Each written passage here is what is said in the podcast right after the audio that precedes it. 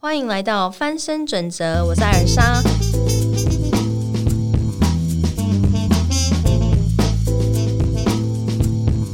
今天要跟大家分享的主题是比毒瘾更可怕的师生权。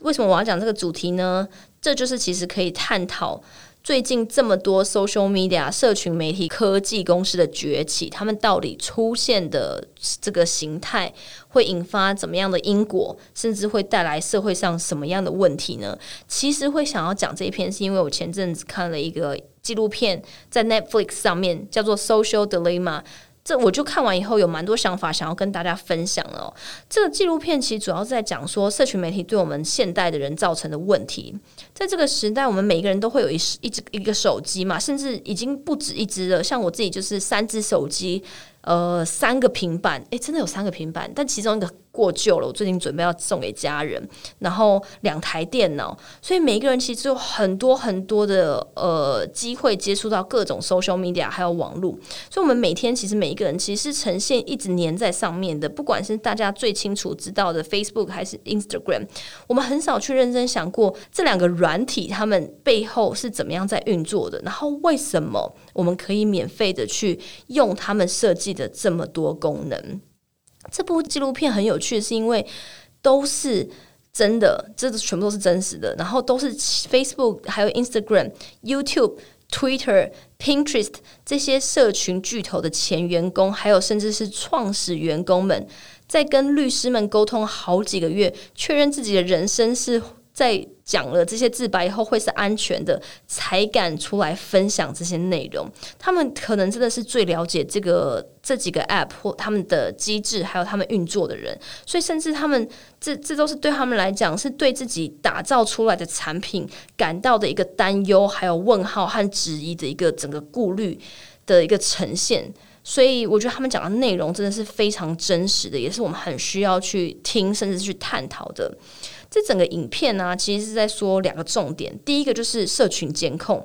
就是演算法的出现是为了什么？它是为了更精准的投放广告。那这个东西又代表着什么？第二部分是假新闻，其实是误导大众、以利政治的宣传的。然后这些假生假新闻，他们其实会投其所好，制造更多的对立。我们现在在用的这些好用的社群软体啊，都没有花半毛钱，但是他们可以却这么好用，就是功能还这么多，甚至还一直花钱去升级这些功能。这背后到底是怎么样在盈利，甚至怎么样去运作的？其实秘密就在于。如果你没有花钱买产品，那就代表你就是被卖的产品。我们没有花钱去买我们用的产品，那到底是谁一直在替我们用的产品还有我们的动作去买单呢？答案就是广告主，没错，就是电商，还有所有的网络卖家们都知道的广告主。所以广告主才是他们的主要客户。我们。这些呃免费使用这些呃社群媒体的人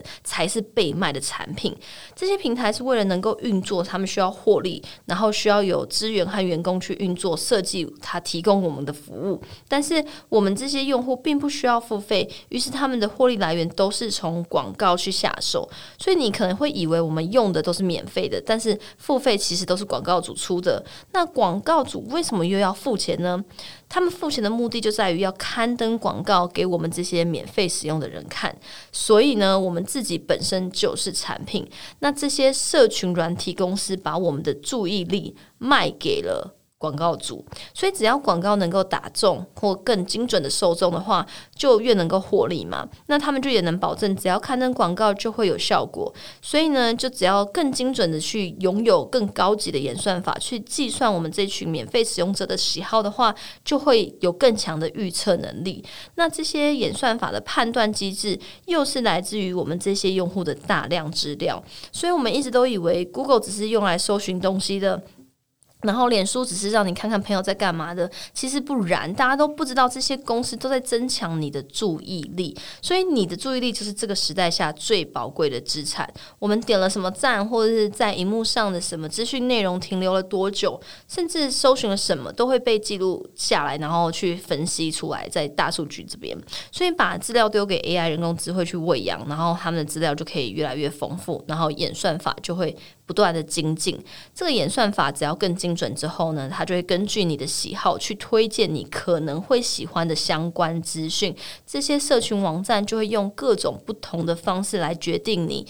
哪些事情要给你看，哪些事情要让你接触，然后哪些尽量不要被你看到，甚至可能也会改变你。去思考的能力、判断的一个决策，然后去决定你自己的下一个动作和反应。所以它里面呢，这个影集里面有一段就是模拟这些科技公司背后的运作。就我们的每一个动作，其实真的都会受到仔细的监控和纪律。我们看到哪一张照片会停下来或停几秒，然后甚至停几秒后，竟然还不按赞，按了赞竟然还会收回。我们到底在这个影片，在这个这个人的这个 Po 文中纠结了多久？他们其实都知道。他们甚至知道你什么时候会寂寞，甚至可以预测到你什么时候会想要谈恋爱，甚至可以看到你在看前男友或前女友的照片，然后在深夜的时候你在做什么啊？你的个性是内向还是外向？这些他们真的是可以透过演算法这些去预测出来。所以你可以想象哦，这些人他们其实完全可以掌握到使用者的各种资讯。已经超越人类有史以来的想象。我是真的在影集里面看到这一这个部分的时候，真的是觉得很蛮恐怖的啦。我们以为我们在那种 Netflix 上面看什么影片啊，听到什么音乐都是自己的选择，可是其实都是他们帮我们决定好的。我们只是接受了他的推荐。很多的时候，我们以为是自己的意志，然后自己的意见，但其实里面到底有多少的程度是被社群网站这种用蓄意的演算法，然后蓄意的。呃，有点像是某种程度算是操控，去去呃决去介入我们的抉择的，我们是在不知不觉中去被说服的。所以这些社群网站，他们为了盈利。他们是必须要想办法留住我们的注意力，可是为了达到这个目的，他们又必须要不断的研究，让我们可以去成瘾的那个机制，所以去让我们呃成瘾了以后，想办法让我们放弃生活中一些重要事情，或我们去做事情，各种他们不管，他们只要诱导我们去对这个东西，对 social media 产生依赖，我们就会有越多的时间去盯着荧幕和广告，然后呢？就不会去过自己精彩的生活，所以在这个影集里面，蛮蛮蛮多面向是以一个道德层面再去探讨的。因为这些人，他们可能损害了更多青少年或没有意识的使用者，介入了他们的人生，让他们生活可能就没有那么精彩。这真的是蛮可怕。如果你仔细想看的话，所以在这里面，他们就有一些呃，这些社群巨头的前员工，他们真的就是亲自出马，就讲到说。这么多的资料进入到他们的系统，可是却没有人来监督。然后这些系统模组化模型的预测能力却越来越强，所以他们完全知道我们会呃，就是一般我们这种 social 呃，在重重度使用 social media 的人会怎么去做哪些决定，然后也知道我们每一个人是谁。所以呢，他们就是很强烈的想要透过这个影片建议这些科技公司在他们的产品里面纳入。道德指标、道德标准，这其实是非常非常重要的。曾经在二零一九年的时候啊，有二十多个全球跟瑞士经济体的高层代表，还有科学家，还有学术界，在瑞士全球数位峰会里面，他们就有讨论到科技发展跟道德之间的规则伦理。那时候啊，微软的总裁。有一个叫做 Brad Smith 的，他就告诉记者说：“我们是第一代能制造出让机器具备决策能力的人。然后以前是做决定的都是人类，但后续到底会怎么样，也没有看到其他科技公司或者是其他的呃法律有什么下文了，去应对他讲的这一句话。所以也代表着我们还是有持续被监控者或是被操控者。”的可能，在这样的运作运运作之下，我们不知道我们会被养被喂喂养哪一些东西，甚至哪一些决策不是这么纯粹出由我们自己的意志。然后再来，还有这部影片里面，他有提到是假新闻的部分，因为现在网络媒体的发展啊，降低了很多进入媒体产业的一些门槛还有成本，所以每一个人其实都可以去建立新闻网站，然后再透过这个网站的流量来换取广告的获利，而且这些内容也都没有。经过传统媒体的既有规范来来监督，所以前面提到的演算法也让社群媒体成为散播假新闻的温床。主要是因为社群媒体的用户会因为演算法的机制，然后看到不同的内容。那这些演算法的机制其实又是为了获得最大关注而设计的，并不是为了真相而设计的哦。他们也没有基于一个呃平衡或真写真实、公益或道德性很高的这个层层面去设计的。所以，这个这个呃设计的目的其实这是很重要的关键。大部分的人也是偏好会选择跟自己立场相符的资讯去暗赞。那你越暗赞这一类的资讯，然后你越只会得到这一类的资讯，所以你会离真相越来越远。然后这个样的结果就会让不同意见的那些群体啊或圈子之间，他们的思想分歧更严重，然后个人政治立场也会越来越偏激。然后每一个都是觉得互相讲的都不对，因为他们找不到真相，也搜寻不太到了。然后再来就是民民众对于主流媒体的信任度也会越。越来越下降，那这样子的下降其实也是呃所有的数位媒体的趋势，但在这样的趋势可能又造就了那些假新闻的新型的小型的社群媒体。网站的那种影响力可能也就会默默的提升了。那这些假新闻啊、错误的讯息，其实他们的散播速度都是会高于真实的资讯的。就有一个研究，他就发现，在传递速度上，真实的资讯花费的时间都比假新闻慢二十倍。假新闻更容易带给读者新鲜的感觉，然后人类在决策中啊，其实会更倾向以新颖的资讯为偏好，所以这又更加权加重了假新闻的传。传递，但另外一个值得我们去思考的是，这些负面的影响，很多时候都是来自于我们的漫不经心的分享了这些假新闻。所以，当科技越来越进步，假新闻越来越呃难，更真实的去在真实的讯息之间被我们辨认出来的话，这也会被拿来作为政治手段，然后造成一些社会的对立。所以，我不知道大家有没有看到一个电影叫做《楚门的世界》。这个主角楚门，他就是从小在剧中为他打造的一个世界里面长大，然后他也以为这样的世界就是真实的世界。但对于出生在这种数位时代，我啊，我们我们这些人啊，是不是就是像这个主角一样，就会把这些片面的资讯当做是全世界全部？这东西还蛮值得大家去思考的。所以，社群媒体的演算法这样的投其所好的特质，喂养单一讯息，其实渐渐加深自己的一个成见，然后以为自己看到的事情就是全部或正确的。所以也加深了你自己对于自己的立场的一个坚定或固执程度。那这样子其实会造成怎么样的结果？就是我讲的失身权。为什么我会在标题上面讲失身权？是因为其实你就失去了你的人身自由权。我们每一个人是透过过去的所有的封闭的时代，或是各种的革命，你知道吗？你还记得那些电影里面在讲他们是怎么样用血泪去杀出一片？就是一个一个战争，一个革命，让自己拥有各种的自由。但是我们现在反而还不自由，然后没有一个自己完全的意志去做主下决定的自由程度。这个影片其实最主要提出的争议就是社群的机制。一开始出发其实都是美好的，像是他们其实是想要让大家彼此看到彼此的近况，然后人跟人之间的连接深度更深、更方便，甚至成本更低。但是最后，这些社群平台为了要盈利去运作，他们也只能去做出这样子的妥协，道德上的牺牲和妥协。虽然对于我们来说，社群的好处是多大于坏啦，但是只是我们还是要去注意这两大块社群带来的一个隐忧，去意识到这件事情，再更加去意识到、注意到我们自己的注意力什么时候会被带走，这是非常重要的事情，更去意识。因为我们没有付费，我们的注意力就被卖给了广告。那演算法需要更精准，然后导致质量大资料大量的被监控，然后进而演算法导致的假新闻，还有社群对立的情况。这就是今天的标题在讲的这个师生权。那为什么这个师生权，我觉得比毒瘾更可怕呢？因为你知道吗？师生师生权其实就是一个。完全没有自主权的状况下，甚至你自己还不知道，这可能会造成你的生活、生命、人生上面的什么问题。社群是设计来给大家上瘾的，这这句话是我从这个影片里面看到的。这个上瘾的背后要付出的代价。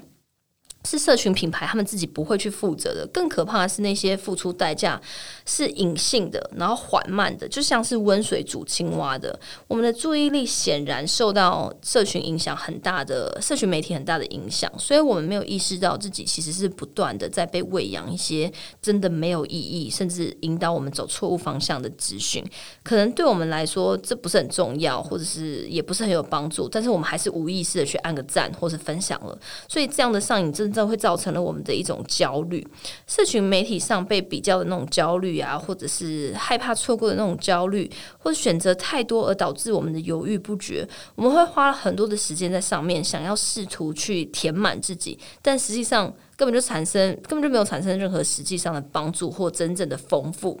所以，社群媒体也导致我们的同温层会越来越厚，然后因为不断被喂养一些错误的资讯，导致我们的想法与选择。就是都会变成很多社会上的对立面。那我们究竟该怎么样去认真应对刚刚讲的这么严重的问题？甚至这些问题可能会日渐变得更加严重。我自己个人能想到就是三个小方法：觉察、思考、专注。先从觉察开始讲，觉察力的英文是 self awareness。Awareness 这个字，它就是意识到或注意到的意思。首先呢，我们要先对这件事情有意识，知道世界是这样子运作的，然后再来有意识的去操控我们的注意力，选择我们想要专注的部分。那选择这个部分呢，又牵涉到了我们的思辨力，还有判断力，就是思考的部分。选择了想要专注的部分呢，就开始需要专注力去保持专注。所以这部分主轴我会绕着觉察、思考、专注这三大方向逐一去讲。其实认出这些攻占你注意力却其实没那么重要的事情呢，它就是可以去夺回掌控权的、掌夺回控制权的第一步。最主要就是意识到以上讲的这些事情，然后。对那些被喂养的内容，要自己不断的提醒自己，你到底是需要这些的吗？甚至再回去去思考，你一整天到底会花多少时间上网、上社群网站，还是去 Po 文？你会不会一直去看自己的 Po 文得到多少个赞，或是会不会去关闭一些没有那么重要的 APP 的通知？那收到通知时，你是不是会常常直觉性的直接反应？因为可是甚至那些呃通知可能都没有那么重要，你还是马上做了这个回应。所以，我们其实可以开启手机上的一些那种软体啊，去记录我们使用手机的时间，或是我们每一次无意识的划手机的时候，都要问自己：这真的是需要的吗？只要意识到自己的想法其实是在被演算法拉着走走的时候，你就蓄意去留意、反问自己，然后你就可以知道。怎么去慢慢夺回你注意力的控制权？然后第二个部分是我刚刚讲的去察觉、察觉、觉察你的错失恐惧的那个感受，然后意识到资讯的不对等。有一些人会对社群上瘾，有一个很大的原因是因为他害怕自己就是变成边缘人，然后就是边缘人，就是他会很害怕自己错过任何事情，所以他们看到社群上的脸书啊、IG 上的那些。人比你过得更精彩，然后资讯就会不断不断的想要更新，想要一直追踪他们，追上他们，然后这个时候他就会不断的被大量的选择给轰炸，甚至他可能参与，渴望去参与所有的事情，然后就陷入这些东西，怕错失的这种焦虑，然后甚至还会进入一种比较心态，就觉得啊，别人都更过得更好啊，别人都更美啊，其实这种程度，这种东西只是。别人把自己包装的更厉害而已，就是这些东西，这些东西都是包装。然后那些滤镜把自己弄得很漂亮，可是那些滤镜的背后到底隐藏什么？他们真的是真相或真实吗？所以这种状况下，就是一些资讯不对等的。你不知道这些人的真实，还有未包装的生活，还有样貌是怎么样。不然每一次的明星或艺人自杀，我们不是都会觉得很惊讶吗？因为他们，你每我们每次第一个想法是不是都会觉得，诶，他不是很好吗？拥有一切，然后拥有我们这些人。没有的一切，那怎么会又会去做这种事情？所以，当你开始以获得的战术啊，或是分享数去衡量自己的价值的时候，你真的没有办法感到快乐。你甚至可能会开始有一些抑郁的取向，然后你就会在寻找下一波的认同，再持续去做一样的事情，做一样的 po 文，不管是讨拍，或是开始去包装自己，去演一个不是自己的人。这个状况还有这个程序，就代表你已经上钩了，然后你已经上瘾了。那上瘾的下一个步骤，其实就是要寻找下一个可以满足上瘾的快感。那你就会不断的粘着。高度的粘着在上面，这是很可怕的事情。然后我自己觉得啦，不要去沉淀在这些错过的事情，还有这些比较上，把注意力重新放回你自己生活，是你自己的生活里面真正重要的事物是最重要的。有一个小方法，我觉得就是练习正念，这是我之前在我的直播里面有讲到的，它可以引导你的思绪还有精力。正念的英文是 mindfulness Mind 就是指我们的心啦，那 mindful 就是形容我们用心去留意的状态。正念也是指让你的注意力与觉察可以停留在这个当下，在就是每一个当下。有人说，大脑是能带我们穿越时空的这个机器，它一秒就能带我们飞到未来啊，或是过去，导致我们常常还没有到未来就为未来感到焦虑，然后又为自己过去的一切感到后悔或遗憾。所以，我们总是就是很难让自己的注意力是停留在当下。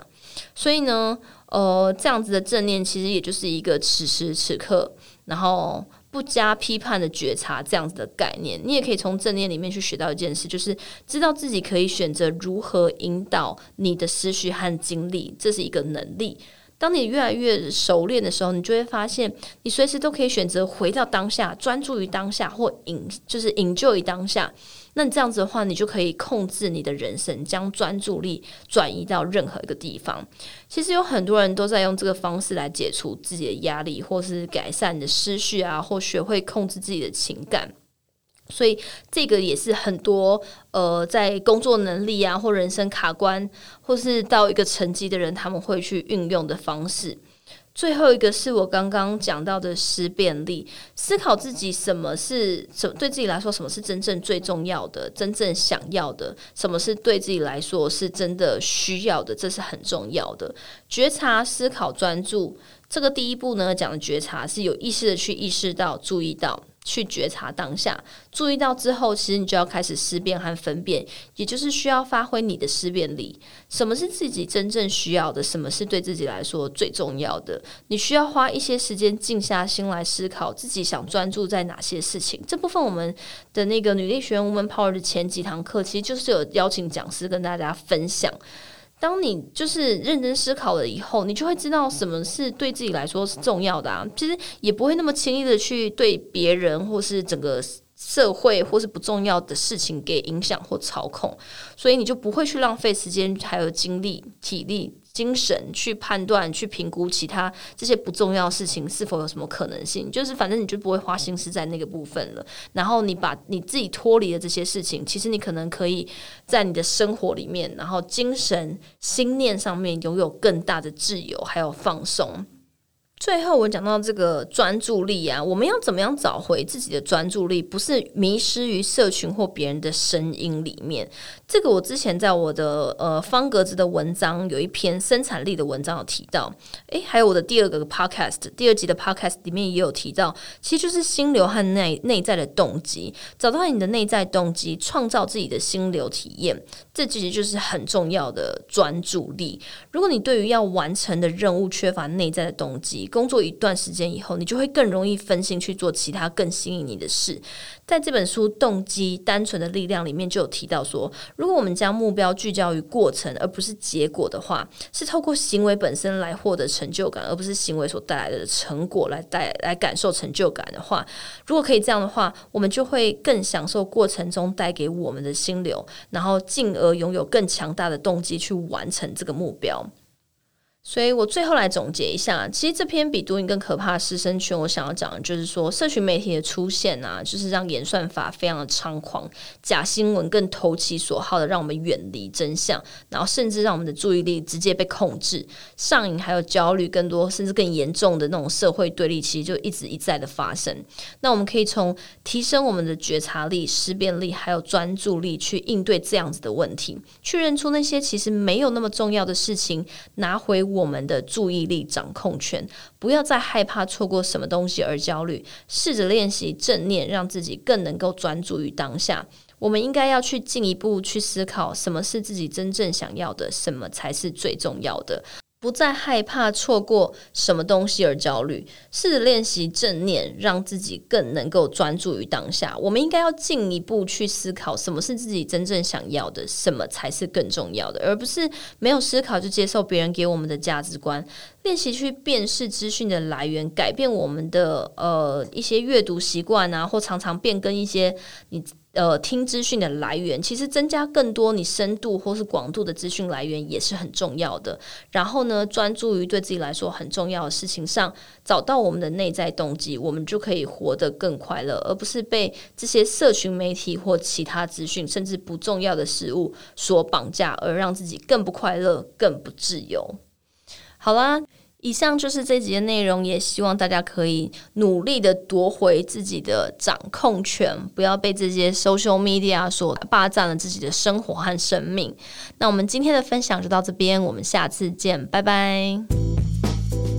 我是艾尔莎，曾经每个月的薪水连生活都不够用，到现在活出超满意的人生中，我找到了追求梦想的成功途径。目前的我身兼多职，同时是 Woman Power 女力学院以及冉冉面膜的创办人，也在台北经营了两间咖啡厅。想知道我怎么从每个月负债累累、家人破产到现在翻转人生成功的秘诀的话，就请跟着我一起学习成长。我将会在艾尔莎的翻身准则节目当中不尝试的大力分享。每周三晚上九点准时上线。如果你喜欢我分享的内容，欢迎在评论中给予新的反馈，我一定会更努力的提供更多内容给大家。同时，也可以关注我的 Facebook 粉砖“放弃二十二 K 蹦跳新加坡”，并在 Instagram 搜寻艾尔莎，也可以找到我哦。